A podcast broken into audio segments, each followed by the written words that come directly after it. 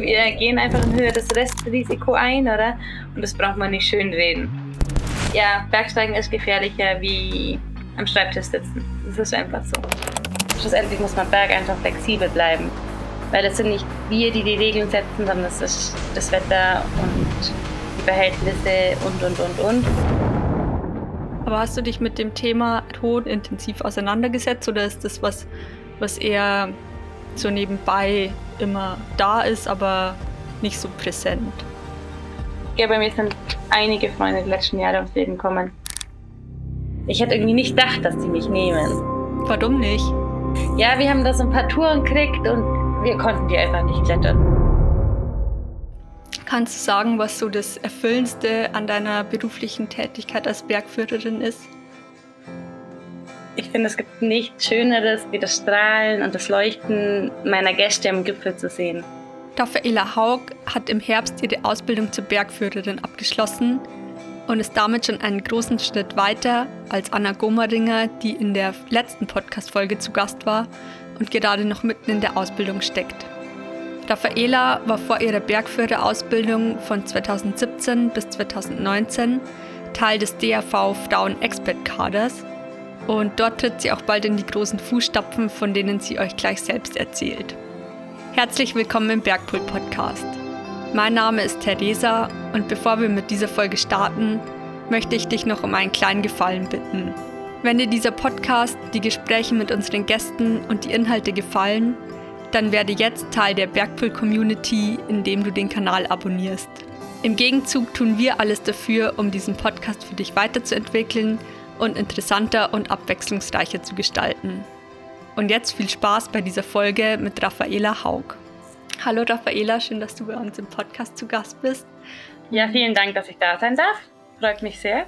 Um jetzt so ins Gespräch einzusteigen, was war so der Schlüsselmoment, der dich dazu gebracht hat ähm, oder der dir die Welt des Alpinismus eröffnet hat? Das ist eine gute Frage, was für dich Alpinismus ist.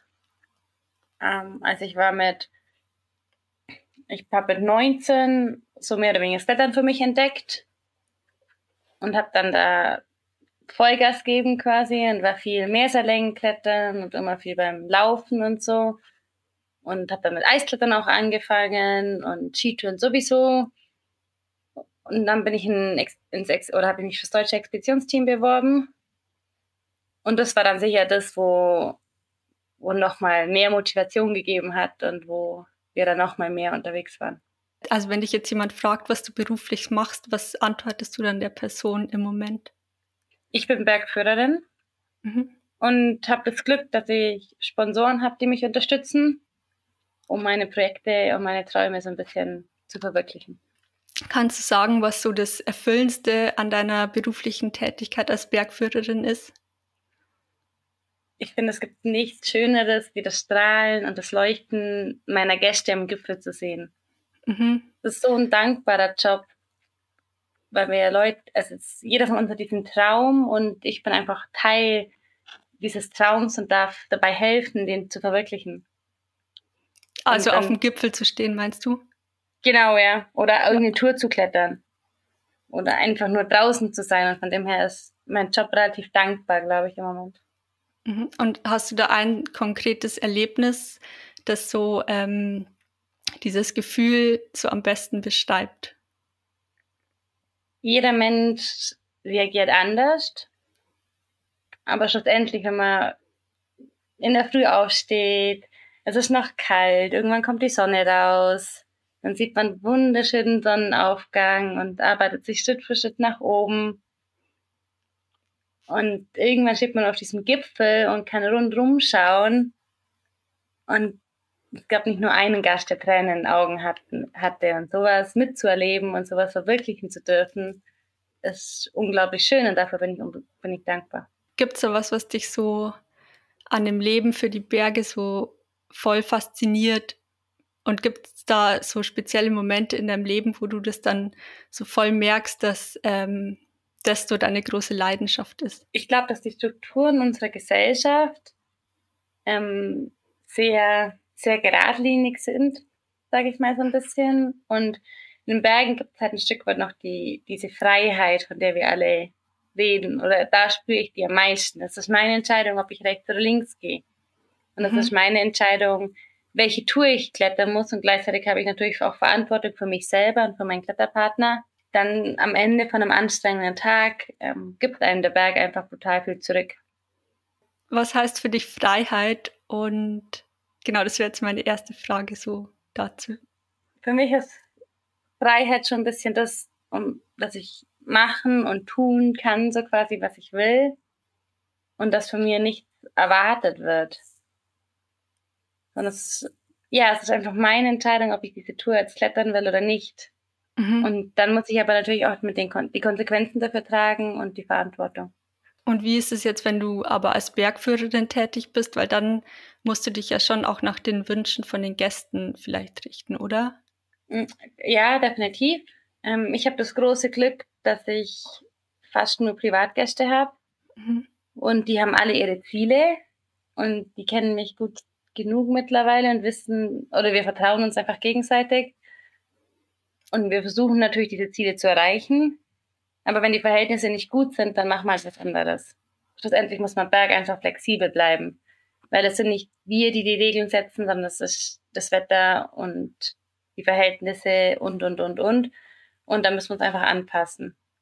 Ist dann da das schon, so, also da hast du dann quasi so die Freiheit als Bergführerin einfach ähm, zu sagen, das ist jetzt meine Einschätzung und die Gäste müssen mir eigentlich so weit vertrauen, dass das an, dass das, das was ich sage, auch richtig ist für den Moment, oder?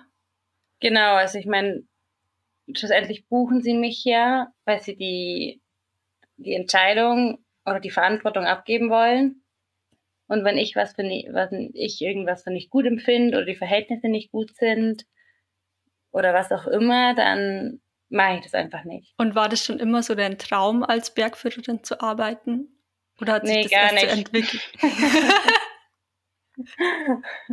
ich habe das, ich hatte das irgendwie, bei mir war das irgendwie so ein bisschen die logische Konsequenz. Ich habe das nie, für mich war das nie ein großes Ziel, überhaupt nicht. Und wir waren dann, dann war ich im Expeditionsteam und dann war, waren wir mit einem, mit dem Chris Semmel damals unterwegs. Der hat die Lawinen oder macht ganz viel Lawinenkunde. Und mit dem waren wir da irgendwie eine Woche unterwegs und dann hat er so zu mir gemeint, ja, dann hast du dir das mit diesem Bergführer eigentlich, wäre das nichts für dich? Und dann habe ich zum allerersten Mal dran gedacht, dass das vielleicht sein könnte.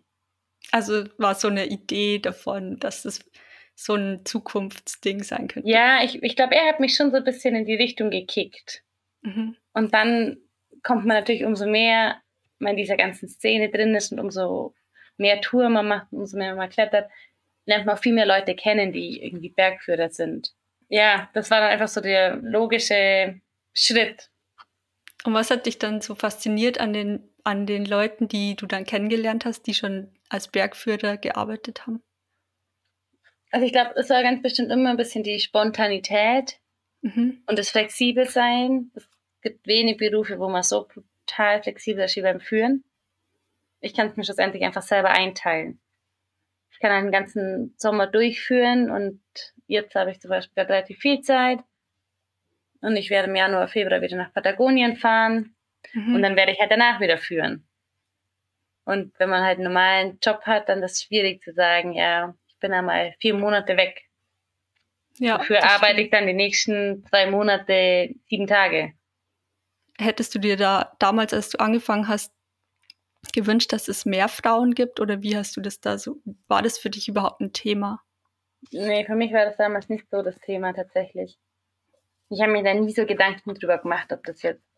Ich war viel mit Männern unterwegs, aber das war völlig okay. Mhm. Nur weil ich eine Frau bin, gab es da keine Benachteiligung oder sonst irgendwas. Und dann bin ich eben in dieses Expeditionsteam gekommen und dann sind auf einmal fünf neue potenzielle Tourenpartnerinnen. Und dann hat man fünf Mädels, die genau das Gleiche machen. Und für mich hat sich das nie so, für mich war das nie so ein Thema. Aber wie hast du die Zeit im, im Expeditionskader so in Erinnerung? Eine unheimlich coole Zeit. Wir waren, wir waren schon echt viel unterwegs und super motiviert. Es war cool. Es war auch so eine Zeit, wo, ich meine, wir haben alle irgendwie studiert und konnten sonst ganz gut in wie auch immer schieben und haben dann doch noch mal ein Semester mehr gemacht und so. war cool, ja. Du warst von 2017 bis 2019, mhm, gell? Genau. Und es sind, das ist ja schon ein relativ langer Zeitraum, für den man sich da irgendwie so committet auch, mhm. oder? Wie war das ja. für dich? Ja, das, ich habe das nie so wahrgenommen. Für mich war das einfach super, super cool, dass ich aufgenommen worden bin und ich glaube, ich war mittlerweile wird es besser, aber früher war ich definitiv nicht so eine starke Kletterin. Und deswegen war das, ich hätte irgendwie nicht gedacht, dass sie mich nehmen. Mhm. Warum nicht? Dann, ja, wir haben da so ein paar Touren gekriegt und wir konnten die einfach nicht klettern. Und es gab ein paar andere Mädels und die sind da einfach hochgecruised. Und dann haben wir gedacht, hm, vielleicht wollen sie eher einfach stärker klettern. Und schlussendlich kam es dann aber doch ein bisschen auf Alpinismus und auf schnell seinen Berg und so drauf an. Mhm, also die haben euch da quasi gezielt vor Herausforderungen gestellt, einfach um zu sehen, wie ihr da euch anstellt? Mhm, und, ähm, ja, also da in dem Moment haben wir das natürlich nicht gecheckt. Ja. Aber ja, das Ziel war schon, dass wir jeder irgendwie eine sichere Mehrseillängentour kriegen, in der wir sehr gut gefordert sind. Und wir sind dann da halt mit Drittschlinge oder wir haben uns dann so eine Bandschlinge gemacht und haben, haben an jeder Echse gezogen und sind da halt irgendwie hoch und am Ende vom Tag waren wir schon oben. Aber es war, und dann sind, ist eine andere Seilschaft auch aus dem aus dem Team quasi, die hätten eigentlich eine andere Tour machen sollen und die war dann besetzt und dann waren sie auch bei uns und die sind dann einfach durchgecruised. Das war schon ein bisschen frustrierend. Boah, das glaube ich. Wenn man dann so sieht, die anderen, die, denen fällt das so voll leicht, oder? Ja, die kommen halt beide mehr aus dem Sportklettern und klettern halt schon ewig. Und weißt du, endlich gibt es in diesem Kader, bringt jeder andere Stärken mit. Und es ist super cool, dass diese ganzen Stärken zusammenkommen und es kann jeder was anderes. Und gleichzeitig hat auch jeder andere Schwächen und die Schwächen muss man halt erkennen und dran arbeiten und das ist völlig okay. Also hast du in der Zeit im Expeditionskader bist du auch sehr mit deinen Stärken und Schwächen konfrontiert worden? Wirst du schon, ja. Ja.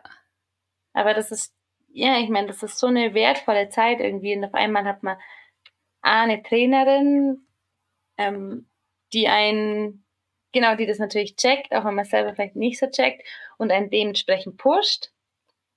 Und gleichzeitig hat man natürlich andere Mädels und die sieht ja auch, hey, wow, okay, die kann irgendwie einfach schwerer klettern wie ich oder die hat einen besseren Kopf und da die ist konditionell gut oder wie auch immer. Und das ist ja dann cool, wenn man, wenn man damit offen umgehen kann und dementsprechend in die Richtung A trainieren kann und B natürlich seine Stärken einfach ins Team mit einbringen kann.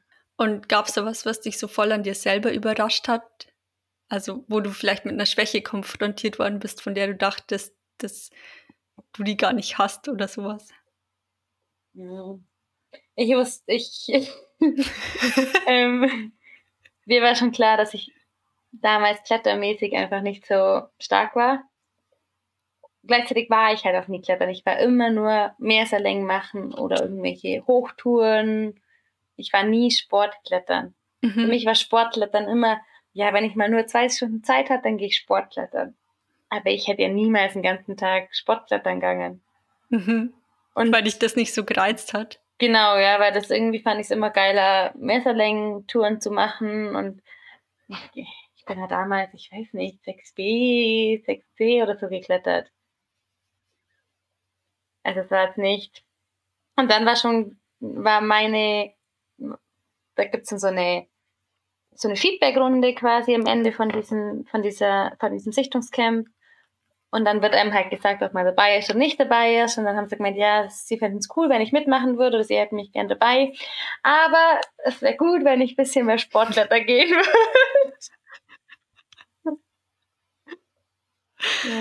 Ja. Und du genau. dann so, ja. okay. Eigentlich keine Lust, aber. Ja, da war ich dann schon echt motiviert. Also es war dann schon cool, ja, voll. Und ich war dann, mein Problem ist, war dann eher ein bisschen, dass ich zu sehr motiviert war und halt dann voll Gas quasi und mich dann wieder verletzt habe. Na, oh, Mist. Genau. Aber so das Problem war jetzt beim Sportklettern gar nicht so, dass du irgendwie Angst hat, gehabt hättest oder irgendwas, sondern ähm, es war einfach, dass dich das nicht so gereizt hat. Ähm, ja, also mich hat prinzipiell Sportler an sich nicht so gereizt, ja. Und gleichzeitig hatte ich schon auch nie so einen mega starken Kopf. Mhm. Also eine meiner Stärken ist ganz bestimmt nicht, dass ich einen guten Kopf habe. Ich war immer, ich war gut bis zu einem, also ich bin, früher bin ich einfach nie gestürzt.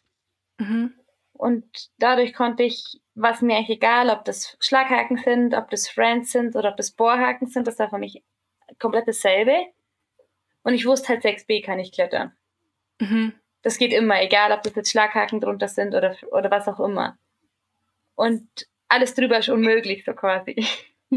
Also einfach immer so in der Komfortzone. Genau, das ging gut und da war es mir auch egal, wie weit die Runouts sind, so quasi. Aber drüber ging, war halt ganz schlecht. Aber wie hast du das dann überwunden? Also war das dann nur die Motivation vom, durch die Aufnahme beim Kader oder hast du dann irgendwie auch, also was hast du dann gemacht? Also ich also schlussendlich ist das einfach ein langer Prozess und ich bin irgendwo mittendrin, aber ganz bestimmt noch nicht am Ende. Und ich glaube, dass wir, ich glaube, das Allerwichtigste ist tatsächlich erstmal nett zu sich selber zu sein und nicht zu streng. Punkt A und Punkt B, wir haben alle Angst. Einfach in verschiedenen, bei verschiedenen Levels. Oder jemand, der halt brutal viel klettern geht und der fürchtet sich halt erst bei 7b, weiß ich nicht, und der andere halt vielleicht schon bei 5a, aber es ist genau das Gleiche für jeden. Mhm. Und dann muss man sich, glaube ich, überlegen, ob diese Angst jetzt rational ist oder nicht. Weil ich meine, es ist ja gut, Angst zu haben oder Respekt zu haben, wenn unter mir ein Band ist. Oder wenn ich weiß, okay, ich bin 10 Meter über der letzten Sicherung und ein Sturz wäre jetzt einfach nicht gut. Oder habe ich gerade eben einen Bohrhaken geklippt und spielt mein Kopf einfach nur verrückt mit mir. Ja. Also ich glaube, da ist wichtig irgendwie zu unterscheiden und ja, schlussendlich, ich, ich habe, glaube ich, den Vorteil, dass ich mich in so alpinem Gelände immer brutal wohl gefühlt habe. Auch wenn das rational eigentlich, also das ist nicht rational, oder? Weil wenn ich auf einem Grad seilfrei gehe und rechts und links geht's 1000 Meter runter, das ist viel gefährlicher, wie wenn ich in der Sportlettertour hänge. Bei der Sportlettertour ja. kann mir einfach nichts passieren von dem her hatte ich, musste ich daran so an Exponiertheit und so musste ich nie arbeiten. Weil das mhm. war irgendwie immer mein Gelände, da habe ich mich immer total wohl gefühlt. Sondern ich muss dann, oder ich habe die letzten und immer noch, ähm, bin einfach am Sportklettern mit mir am Arbeiten. Und umso mehr, ich glaube, am Anfang ging es noch ganz, oder am Anfang, ja, so die Kaderzeit weiß ich ehrlich gesagt nicht so genau. Weil da war ich dann, ich habe so ein Impingement-Syndrom in der Schulter gehabt. Mhm. Und dann war irgendwie ziemlich schnell klar, okay, so ganz schwer klettern ist jetzt irgendwie nicht gut. Und wir hatten dann zu der Zeit einfach, also einfach Alpinismus gemacht. Ich kann mich an, an ein Wochenende zusammen mit der Laura Tiefenthaler erinnern. Da sind wir ähm, in Kaiser gewesen und sind so Longlines geklettert. Ja, wir haben irgendwie an drei Tagen 80 Steine geklettert oder so. aber halt nie so schwer. Also, wie gesagt, nie schwerer irgendwie wie 6b. Aber gleichzeitig war das eine total coole Zeit, weil wir haben halt Seilhandling gelernt, wir haben gelernt, schnell und effektiv, effektiv zu sein und konnten das dann an größeren Bergen um anwenden. Mhm. Und dann sind wir sowas, mein, so einer der ersten großen Alpintouren war der Pütterey Integral, auch mit der Laura zusammen und schlussendlich, das war, war voll geil. Wir haben uns gefühlt wie die Könige. Ja, wir sind da, das ist so cool. Wir sind da nach Chamonix und dann hat einfach alles funktioniert. Dann sind wir diesen Grat da geklettert und waren unglaublich stolz auf uns und ja, das war Wahnsinn. Das war cool. Und ich glaube, die ganzen Sachen, die ich während dem Kader gemacht habe, da hat mein, mein, mein Kletterniveau ziemlich gut dafür gereicht. Weil oft ist im, halb, im Alpinen nicht bei den meisten Klassik, klassischen Touren im weitesten Sinne muss man nicht schwer klettern, sondern muss man halt irgendwie solide klettern und schnell sein und Wegfindung und Seilhandling. Da kommen ganz viele Faktoren zusammen, aber nicht unbedingt, da muss ich nicht 7b, 7c klettern. Und dann irgendwann nach dem Kader habe ich festgestellt, okay, jetzt habe ich irgendwie ganz viele Sachen schon gemacht und ich würde aber gerne noch das und das und das machen. Und jetzt wäre es vielleicht gut, mein Sportkletterniveau mal noch hochzuschrauben. Und dann, da hat es dann angefangen, wo ich brutal viel mehr selber arbeiten musste.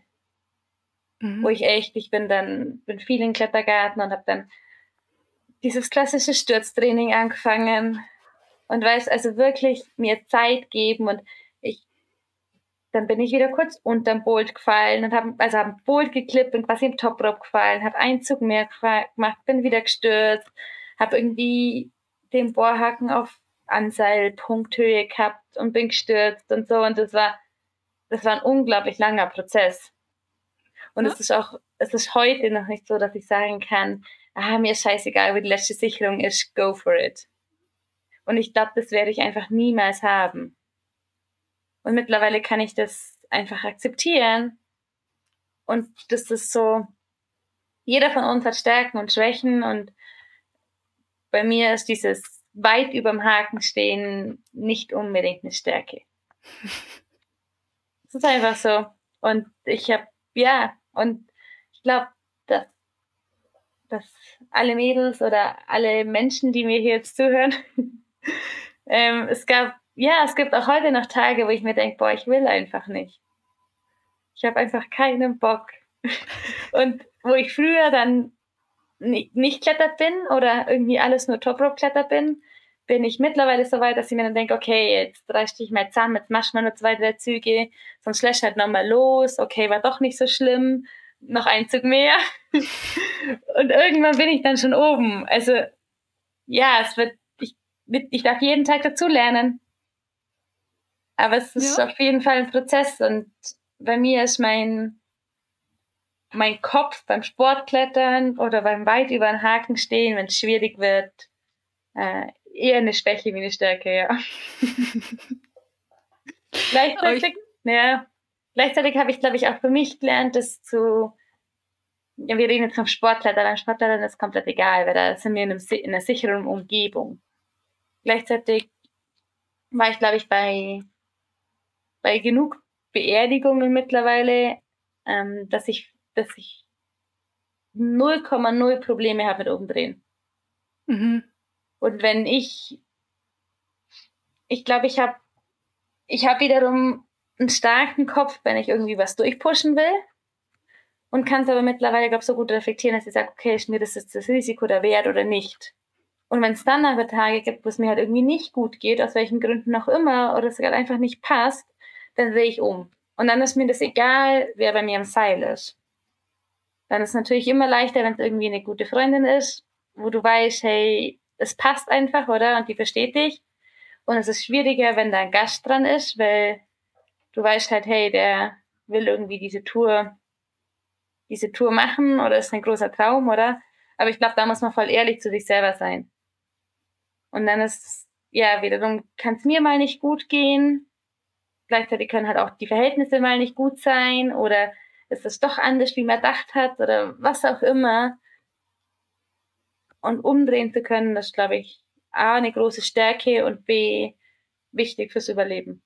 Ja, ich glaube, mm, dass so auf das eigene Bauchgefühl zu hören und da wirklich so eine Intention zu entwickeln, was jetzt die richtige Entscheidung ist. Das ist ja das Ding, oder? Also, und ja. lieber kommt der Gast dann lebendig zurück, als dass er irgendwie verunglückt. Ja, voll. Und ich glaube, also ich habe so coole Gäste. Und bei mir ist das irgendwie kein, kein Problem oder kein Thema. Ja. Und ich meine, 99 Prozent der Touren wählt man ja, oder ich führe zu, zu 95 Prozent Touren, die, die eher Klassiker sind im weitesten Sinne. Mhm. Und jetzt nicht irgendwie super krasse Sachen. Mm, wie ging es dir da am Anfang mit dieser Verantwortung damit, als du angefangen hast, Touren zu führen? Ja, schlussendlich mache ich das ja noch gar nicht so lang ähm, komplett eigenständig. Ja. Oder ich bin seit dem Herbst fertig. Ich weiß, ich habe irgendwie dieses, mal schauen, wie es jetzt wird, aber ich habe dieses Verantwortungsding irgendwie nie so prägnant gesehen. Sondern gerade finde ich es einfach voll geil, weil ich gehe in voll viele Touren, wo ich noch nie war. Und wo ich selber vielleicht jetzt nicht, wo ich mir gedacht habe, ja, boah, da hätte ich schon mal voll Bock drauf. Und dann macht man es aber halt doch nicht. ich habe so viele Ideen. und es sind so viel Geiles. Ja, ich war dieses Jahr zum ersten Mal am Matterhorn zum Beispiel. Ah, cool. Und dann hatte ich richtig Respekt davor, weil ja natürlich jeder, boah, und ganz viele Leute und Chaos am Berg und puh, und dann haben wir gedacht, ja gut, dann schauen wir da jetzt mal. Und schlussendlich war es so cool. Ich mir dann, ich habe mich halt einfach auf Chaos eingestellt und dann sind da halt 30 andere Bergführer und man mhm. muss sich irgendwie arrangieren. Aber ich glaube, ich habe für mich halt, ja, dann lasse ich wieder halt mal kurz vorbei und dann brauche ich halt 20 Minuten länger. Ist mir irgendwie egal. Solange, ja, ich meine, das bringt ja nichts. Okay, solange, also wenn das Wetter gut ist und alles sicher ist, ob ich jetzt um, um eins oder um halb zwei an der Hütte bin, ist mir persönlich egal. Ich muss mir da irgendwie nichts beweisen. Und dann fand ich es echt cool. Und, und wenn ich von dieser Hörnli-Hütte runtergelaufen und habe mir gedacht, hey, heute so ein geiler Tag. Und ich war jetzt gerade auf diesem Matterhorn oben und ich habe jetzt einfach Geld dafür bekommen, dass ich auf dieses Matterhorn hoch bin. Wie geil ist denn das? Ja, mega. Das also hat mich echt geflasht. Also wenn man Geld für das bekommt, für was man so brennt, das ist, also wenn man das zum Beruf machen kann, das ist schon echt, glaube ich, dann hat man ein großes Ziel im Leben erreicht. Voll. Ich glaube, man muss aufpassen, dass es dann, also ja, wenn man ein Hobby zum Beruf macht, dann ist halt auch irgendwann ein Beruf. Und ich glaube, dass ich im Moment noch ganz gut die, die Linie finde. Und ich habe halt super, super coole Gäste und mit denen macht halt auch einfach, also weißt ich freue mich drauf, mit denen unterwegs mhm. zu sein. Und das ist cool, mit denen wieder Termine auszumachen. Aber ja, vielleicht wird es auch irgendwann Arbeit, mal schauen. ähm, aber jetzt, also der Sommer ist quasi so die Hauptsaison, oder? Für mich im Moment schon, ja. Mhm. Es kommt so ein bisschen drauf an, in welcher, wie du es auslegst, A und B, wo du wohnst. Und bei uns im Berner Oberland, bei uns ist der Winter, also so Januar, Februar nicht ganz so gut. Und ab März, April mit Skihochtouren dann wieder besser. Mhm. Einfach weil es ein bisschen, ja, die Geografie gibt es so ein bisschen vorher, sage ich mal. Wiederum, wenn du zum Beispiel nach Davos gehst, da ist halt der Winter gigantisch und da gibt es halt im Sommer oder weniger wie im Winter.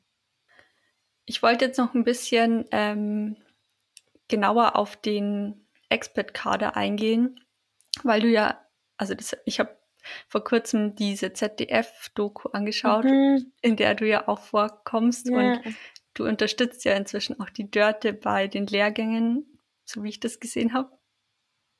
Genau, also ich, ich habe sie mir leider noch nicht ganz fertig angeschaut, die Doku. Nur die erste halbe Stunde, aber ich fand's cool. Oder? ja, cool. voll. Ja. Also ähm, gerne anschauen. ZDF Mediathek. genau, wir packen das in die Beschreibung zur Podcast-Folge.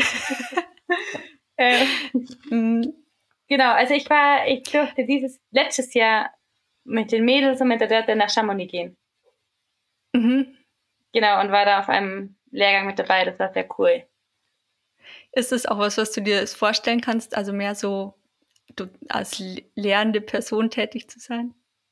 Tatsächlich hat mich die Dörte gefragt, ob ich Lust hätte, sie ab nächstes Jahr quasi als Co-Trainerin zu begleiten, ah, weil cool. sie wird über kurz oder lang gern abgeben. Also es ist schon eine brutale Verantwortung und sie hat das bei uns schon echt immer richtig, richtig cool gemacht. Mhm. Und sie hat einen super Grad gefunden zwischen uns pushen, aber uns nicht überfordern. Und uns zu motivieren, aber nie Druck auszuüben. Und halt auch ein wahnsinniges Vertrauen. Ich meine, da wo die Laura und ich im Pöterei geklettert sind, wir haben das, ich bin auch heute, wir haben das im Griff gehabt und wir wussten, was wir tun. Und wir wären, hätten auch abbrechen können, wenn irgendwas nicht gut kommen ist. Und gleichzeitig war es relativ warm und dann haben wir die Dörte gefragt, was sie denkt und sie hat dann ein bisschen ihre Kontakte in Chamonix quasi geschrieben oder wie die Verhältnisse so sind und so und hat uns halt immer ermutigt und hat uns immer bekräftigt in unseren Entscheidungen und das ist schon ist einfach potenziell gefährlich. Und ja, klar. Das, ja, sie hat das echt immer richtig, richtig cool gemacht. Ich freue mich drauf oder ich muss es mir jetzt einfach mal anschauen, wie das ist mit den Mädels. Aber das sind schon irgendwie ganz schön große Fußstapfen. und dann ist halt umso, also die Idee im Moment ist, dass dass wir quasi einen kompletten Kader zusammen machen und dass ich halt viel von ihr lernen kann und sie und ja einfach so ein bisschen dabei bin und so ein bisschen schaue, wie sie es macht und dass dann vielleicht die nächste, der nächste Kader dann vielleicht eher ich so ein bisschen mache und sie dann noch dabei bleibt. Ich persönlich fände es brutal cool, wenn sie noch ein bisschen, bisschen länger damit im Boot wäre. Voll der spannende Schritt auch, oder? Also, weil mhm. du selber auch Teil von dem Expert-Kader warst und ähm, dann so das aus der anderen Perspektive zu sehen. Ja, ich bin gespannt. Ja, es ist, es ist cool, voll. Und es ist, ich weiß nicht, ich habe einfach für mich persönlich entschieden, dass Bergsteigen nicht Quatsch ist oder dass mir Alpinismus voll viel gibt. Und ich glaube, das ist eine Entscheidung, die muss jeder selber für sich treffen. Und ich glaube auch, dass also das ist definitiv 100% legitim zu sagen, hey, nee, das ist einfach gefährlich und ich mache das nicht. Das ist verständlich. Ähm, genau, ich, mir gibt es halt einfach so viel, oder mir gibt der Sport so viel, dass ich nicht die Person wäre, die ich heute bin, ohne, ohne Bergsteigen oder ohne die Berge. Und dann ist, glaube ich, die einzige das Einzige, wie man das Ganze sicherer machen kann, ist durch Ausbildung. Weil wenn ich, wenn ich halt, umso mehr ich weiß, umso mehr kann ich Sachen einschätzen. Und mir ist lieber, die Mädels oder wer auch immer sagt, okay, das ist gefährlich, weil das, das und das und ich mache es trotzdem. Aber dann wissen sie, was quasi die Risiken dabei sind. Mhm. Oder sie können sagen, hey, das ist für mich zu gefährlich, weil das, das und das ich mache das nicht. Aber dann habe ich halt irgendwie dieses Wissen, das selber zu entscheiden. Und es ist viel fataler, irgendwo reinzugehen und zu, also so blauäugig reinzugehen und nicht zu wissen, was ich da eigentlich tue. Ja. Dann wird es schon erst recht gefährlich und dann weiß ich halt auch nicht, was ich, in welcher Gefahr ich mich hier eigentlich begib. Und ist das so das Wichtigste, was du ähm, dann jungen Alpinisten mit auf den Weg geben möchtest? Also dieser Sicherheitsaspekt oder gibt es da noch Sachen, wo du sagst, die sind, die sind genauso wichtig? Ich glaube, das ist, also es schon schön, das einfach möglichst sicher zu betreiben, dieses Bergsteigen, ja. Und ich meine, wir brauchen das nicht schön. Es ist einfach, wir gehen einfach ein höheres Restrisiko ein, oder? Und das braucht man nicht schön reden. Das ist, ja, Bergsteigen ist gefährlicher wie am Schreibtisch sitzen. Das ist einfach so. Aber ich glaube, wenn man halt, wenn man bei was Spaß hat und wenn einen das erfüllt und das einen glücklich macht, dann ist es vielleicht der Wert. Aber hast du dich mit dem Thema ähm, Tod oder mit dem Thema, dass Bergsteigen so, also so gefährliche Auswirkungen haben kann, intensiv auseinandergesetzt oder ist das was, was eher so nebenbei immer da ist, aber nicht so präsent? Nee, ich habe mich da schon ganz, ja, bei mir sind einige Freunde die letzten Jahre ums Leben kommen früher oder später muss sich jeder damit auseinandersetzen. Und dementsprechend halt seine Konsequenzen oder seine Schlüsse ziehen. Und ich glaube, dass da jede Schlussfolgerung oder jede, ja, das sind alle Gedanken legitim. Und ja, ich für mich habe einfach beschlossen, dass ja, der Berg kann einem alles geben und alles nehmen, aber für mich, mir gibt er halt einfach noch total viel. Und ich bin gerade noch zu egoistisch, das aufzugeben. Ich will weiterhin Bergsteigen gehen und mir macht es voll Spaß. Und das ist mhm. das, wo ich, wo ich im Moment einfach glücklich bin damit. Aber vielleicht denke ich in ein paar Jahren anders drüber. Und was meinst du, was dann so Aspekte sein könnten, die dann deine Meinung beeinflussen?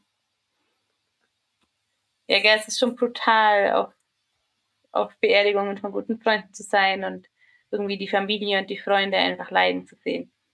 Und das ist schon eine, kann man sich schon selber fragen, wie das wäre, wenn, wenn das ich jetzt wäre. Und ob man das, ob man das Familie und Freunde quasi antun will.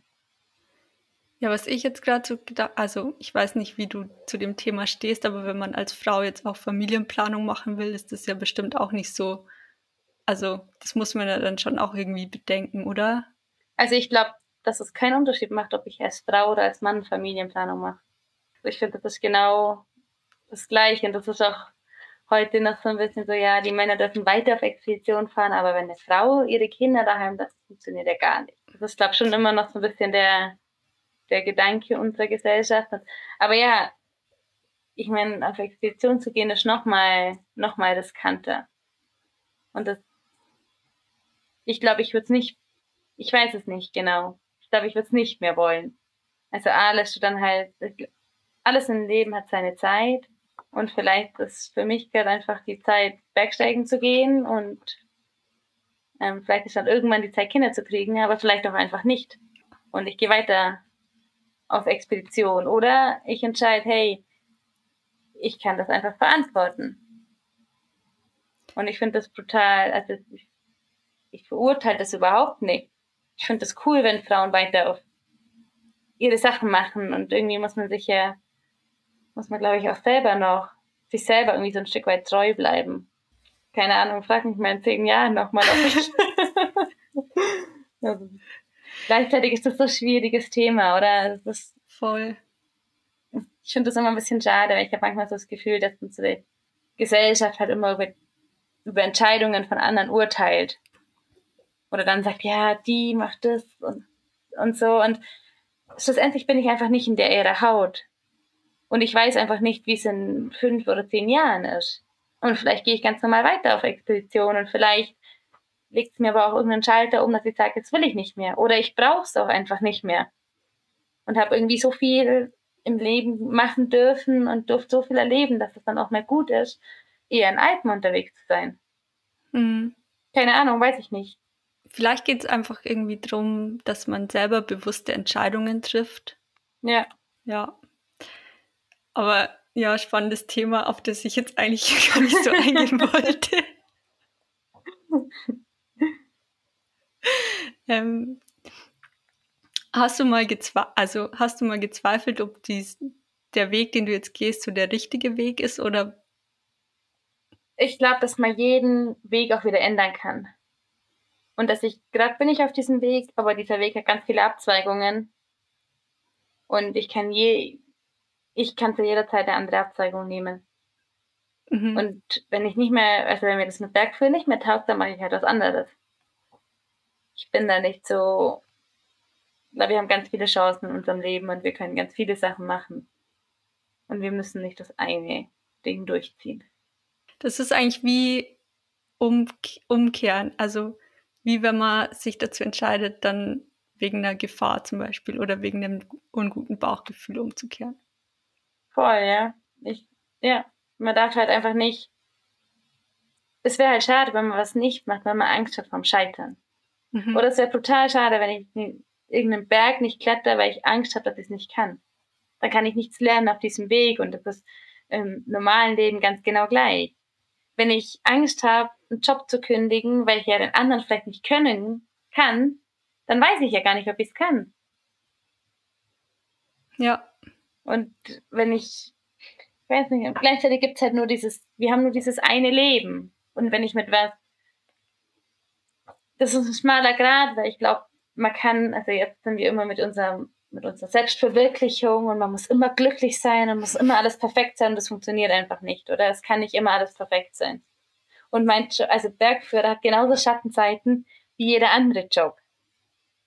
Und mir taugt es halt im Moment einfach gut, aber es gibt auch Tage, wenn es irgendwie wieder, weiß nicht, wenn die Verhältnisse einfach schwierig sind, Lawinen-Situation angespannt, dann hätte ich auch lieber einen anderen Job, weil dann müsste ich halt nicht einen Plan B suchen.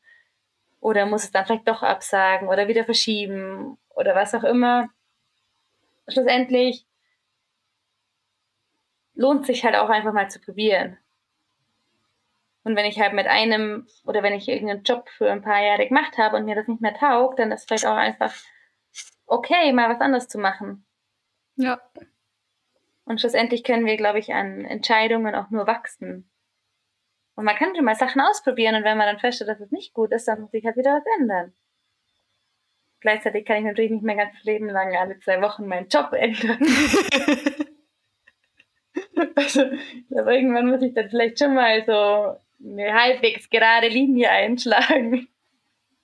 Aber ja, es ist einfach nie zu spät. Weg suchen. Ja. Mir, ich, hab, ich war mit einer Freundin beim Klettern vor, weiß nicht, einem Monat oder so. Und dann haben wir zwei getroffen und der eine war ich weiß nicht, vielleicht zu Anfang 40 und dann hat er gemeint, ja, boah, das mit dem Bergführer und das wäre schon auch immer so sein Ziel gewesen, aber er ist jetzt einfach zu alt. Mhm. Und dann habe ich zu mir gesagt, wieso bist du jetzt zu alt? Wer sagt denn, dass man mit 40 zu alt ist für einen Bergführer? Also klar ist es dann, ist man irgendwie vielleicht mit, ich weiß nicht genau, das Durchschnittsalter beim, bei der Ausbildung ist vielleicht zu 30, 32 oder so. Ist man immer mit Jüngeren unterwegs und sind die Ausbildner vielleicht auch, ein, also sind die, Aus, die meisten Ausbildner auch jünger.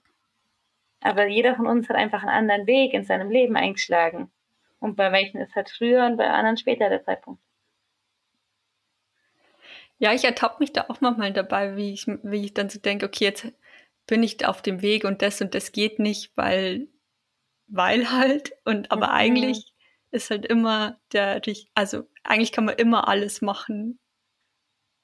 Ja, es ist, manchmal, manchmal kommt, also kommt viel Organisation und so dazu, oder? Aber ich glaube, wenn man was wirklich fest will, dann kann man das auch erreichen und dann kann man das schaffen. Mhm. Und dann lohnt sich immer, das auszuprobieren.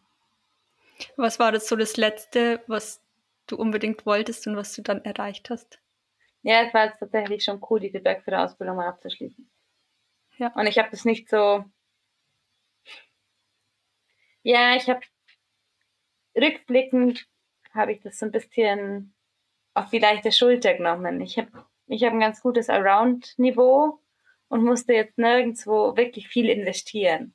Und das ist wie mit allem im Leben, wenn man für was nicht, nicht viel investieren muss oder vielleicht nicht so viel Geld zahlen muss, dann muss man sich selber wieder bei, ertappt man sich manchmal selber dabei, dass es nicht so viel wert ist.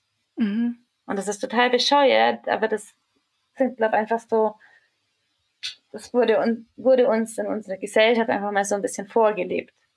Dass irgendwie was, was viel Wert hat, da muss man hart dafür arbeiten. Und ich habe mir am Anfang ziemlich leicht haben mit diesen ganzen Bergführerkursen und bin irgendwie so durchgeslidet und war nie so, ja, das war cool, weißt du, es war eine super coole Zeit mit den anderen auch und so, aber bei uns gab es welche, die waren zum Beispiel im Skifahren nicht so gut und haben dann richtig mit Ski investieren müssen. Und waren halt super froh, wenn diese Lehrgänge vorbei waren. Und das war bei mir nie, nie so. Mhm. Dann bei mir war es dann eher so, ich habe mir gedacht, oh shit, jetzt haben wir da wieder einen Lehrgang und weil die Verhältnisse gut sind und das Wetter gut ist. Und dann hat es mich eher so ein bisschen angeschissen, dass ich jetzt diese Lehrgänge habe. ja, ich war da, ich glaube, vielleicht, wenn ich es nochmal machen würde, also ich durfte total viel lernen. Ich würde vielleicht noch ein, zwei Jahre länger warten. Mit der Aus, also das mhm, anzufangen. Genau, dass ich einfach selber noch ein bisschen, weil jetzt, ich, das ist so ein typischer Satz, wenn man älter wird. Aber man wird tatsächlich ruhiger. Und irgendwann hat man halt auch so seine, so ganz viele Sachen schon gemacht, oder? Und ich habe immer noch eine Liste mit, mit ganz vielen Zielen, die ich mir noch gern machen würde. Aber ich weiß, dass irgendwann wird es dann schon gut. Irgendwann passen schon die Verhältnisse, der Tourenpartner passt, das Wetter passt und so und irgendwann kommt schon gut. Und früher hatte ich das halt nicht so. Früher war ich natürlich, war ich viel mehr, boah, das müssen wir jetzt machen und dann machen wir was anderes und Hauptsache raus und egal, was Wetter macht und so. Und ich hatte schon ein, zwei Wochen, das war trotzdem cool in der, in der Ausbildung. Und ich habe irgendwann mal ich glaube, wenn du so viel Outdoor-Sport machst, dann musst du irgendwann auch mal lernen, dass das, für was du dich entschieden hast, das ist jetzt gut so. Mhm. Also weißt du, wenn ich sage, hey, ich gehe jetzt heute klettern, dann ist es gut, dass ich klettern gehe. Und dann ist es cool, im Hier und Jetzt zu sein und nicht an 5000 andere Sachen zu denken. Mhm. Und das habe ich, das habe ich in der Bergführerausbildung auch so gemacht, aber wir hatten halt irgendwie mal drei Wochen stabilstes Hochdruckwetter. Und die Verhältnisse waren wirklich gut und das sind ein paar Sachen geklettert worden, die ich schon ultra gerne mal klettern würde. Und ich hatte halt Ausbildung. Und es war dann auch cool, aber es war so ein bisschen so, ah shit, hätte ich mal. ähm, genau, schlussendlich hat sich hat sich dann bei mir ähm, gegen den Schluss hin ein bisschen länger gezogen. Und ich glaube, dass mir, dass dadurch, dass es, dass ich nie so viel investieren musste, war es mir nicht bewusst, wie sehr ich doch dieses Abzeichen quasi will. Und ja, das letzte Jahr war ich dann schon, ich war jetzt einfach froh, dass es vorbei ist. Mhm. Und ich habe erst im Nachhinein verstanden, wie viel von meinen Schultern irgendwie abgefallen ist. Also wenn du mich vor zwei Monaten gefragt hättest, hätte ich gesagt, nee, mich stresst eigentlich nicht so und das ist schon okay. Und jetzt mache ich die Prüfung noch und dann ist gut. Und schlussendlich habe ich, also nach dieser Prüfung, ist so viel Gewicht irgendwie abgefallen. Und ich habe jetzt einen viel freieren Kopf, wie ich davor hatte. Mhm. Oder wie ich das letzte Jahr irgendwie auch hatte. Und ich habe es halt, ich habe es, ja, ich habe es einfach nicht gecheckt, dass es, dass es so ist. Oder wie viele Ressourcen das dann, es ist einfach anspruchsvoll. Es ist total viel Zeit, was du rein investierst und Ressourcen und es sind immer Leute dabei, die dich prüfen und die sagen, es ist gut oder es ist schlecht.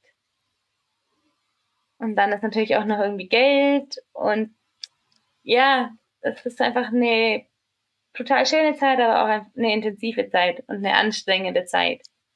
Und mhm. ja, mir war nicht bewusst, dass es doch so halbwegs schwer auf meinen Schultern gelastet ist. aber gibt's, also gibt's was, was du dann in der Bergführer-Ausbildung so über dich als Person gelernt hast auch? Ich habe, ich kann schon sehr impulsiv sein und ich sage, glaube ich schon, also ich sage normalerweise immer, was ich denke oder meine Meinung zum Thema und das ist schon nicht immer gut, hundertprozentig seine Meinung zu sagen. und schlussendlich, ich war 25, wo ich mit der Werklehrerausbildung angefangen habe.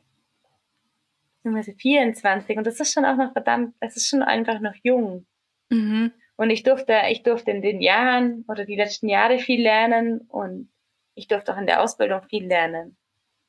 Das ist natürlich immer so ein bisschen so ein Spiegel, den man vorgesetzt kriegt. Und wenn die Gäste zeigen einem dann auch wieder ein Stück weit einen Spiegel. Aber es ist cool und wir werden alle nie auslernen. Und es ist ein Prozess.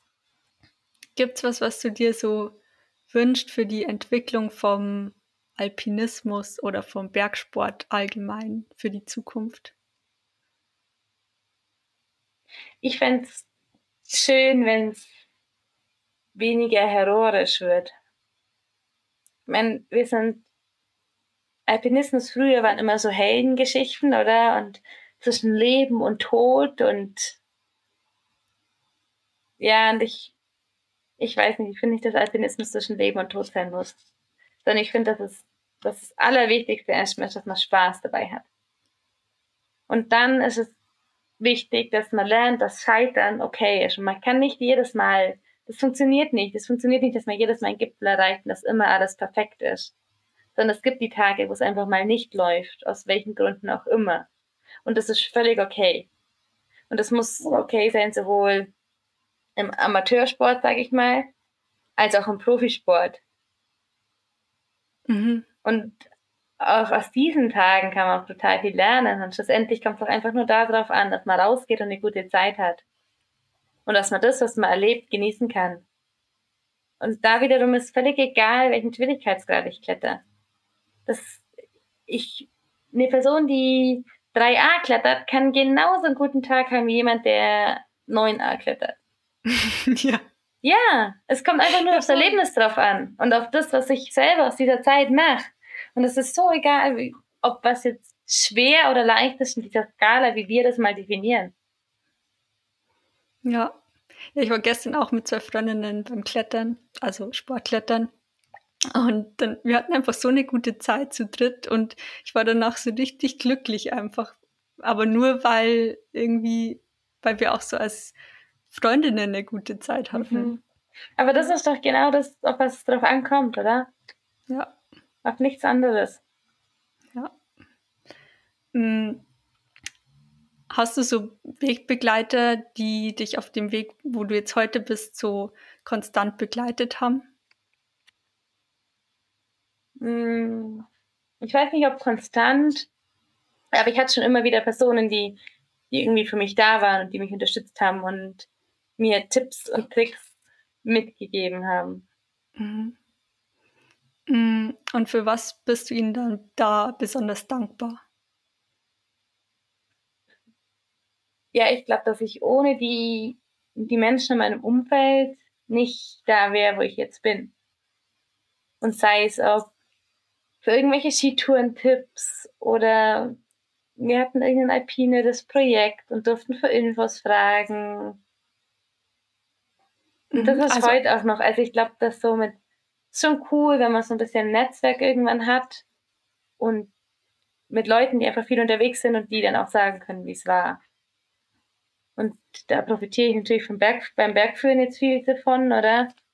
Ich meine, gerade die ganzen anderen Bergführer, die sind alle, also jeder von uns ist so viel unterwegs und es ist cool, Infos zu kriegen und zu wissen, hey, hier war es so und da war es so und, und mal, ja, dann kann man es ein bisschen ableiten, wie es vielleicht woanders ist. Mhm. Aber was für eine Rolle spielt so Gemeinschaft oder auch so Community für dich in dem Bereich? Voll die große. Ich, ja, mir kommt es einfach viel mehr darauf an, mit wem ich unterwegs bin, wie was ich mache. Und das muss ich auch lernen, dass, dass vielleicht die Tour gar nicht so entscheidend oder dass eine coole Tour scheiße wird, wenn man mit einem falschen Partner unterwegs ist. Und gleichzeitig, dass vielleicht eine Tour, die nicht ganz so cool ist, richtig cool wird, wenn man mit den richtigen Leuten unterwegs ist. Und gerade so die Community im Bergsport ist schon cool. Und kannst du dir, kannst du sagen, was die Community für dich so ausmacht? Es hat schon auch damit zu tun, glaube ich, dass wir alle das gern machen, was ich gern mache. Und dass es dann natürlich irgendwie wieder hunderttausend Ideen gibt und leuchtende Gesichter und irgendwie jeder strahlt von dem, was er gerne als nächstes machen wird oder was er gemacht hat.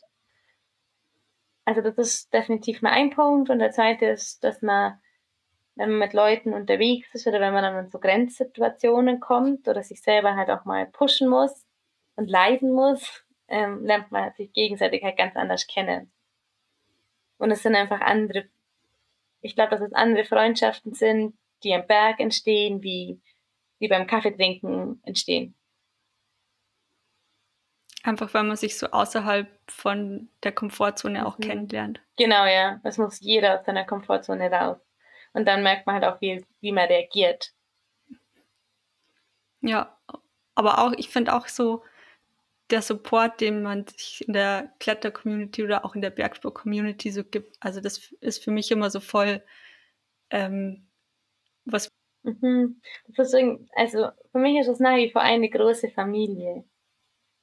Und ich bin, ich war schon immer ein sehr sozialer Mensch. Mhm. Ich habe prinzipiell schon einfach auch gern Leute um mich herum und ich finde das cool, dass das so eine große Familie ist.